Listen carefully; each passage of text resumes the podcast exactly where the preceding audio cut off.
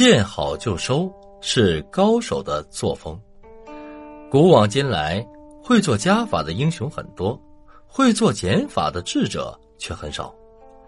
于是我们发现，那些英雄在做足加法后，不懂适可而止，还一味的加下去，结果加数引起变数，后被外部事件做了减法，失败了。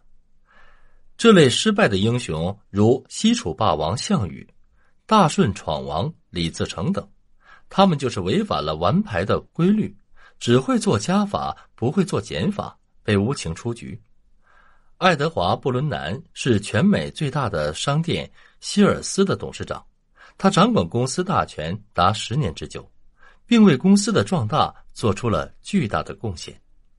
但一九八六年，他却宣布自己退位。他认为自己的长处是为希尔斯这艘巨轮指引航向，而具体的市场拓展、策划、组织管理、产品销售策略、公司形象的市场定位策略，这些都不是自己的优势。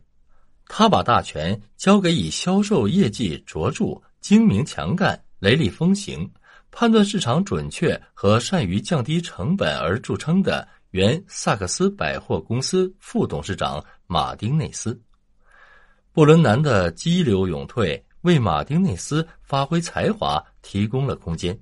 马丁内斯对公司进行了大刀阔斧的改革，并在短短一年内就创造了百货公司增长的新高。这样，公司与股东都获得了最大的收益。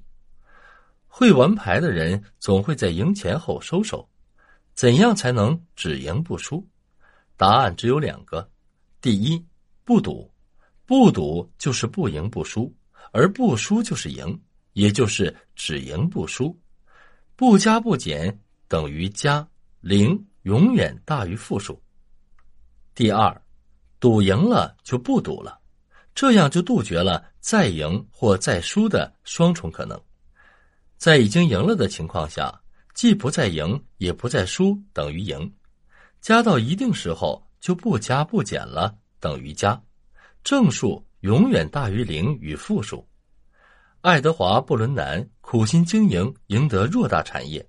全美最大商店希尔斯，从财产、事业心及年龄等因素综合来看，对于他本人来说，他已经做得够大了，饱和了，再做下去就没意思了。甚至就危险了。在这种已经赢了的情况下，爱德华·布伦南功成身退，肥顿了，将事业传位于人，安享晚年，实属高境界之人。与其被外部世界做减法灭掉，不如我们自己先做减法，骤然停止游戏，终止原有游戏规律的控制，便可无恙。肥顿无不利。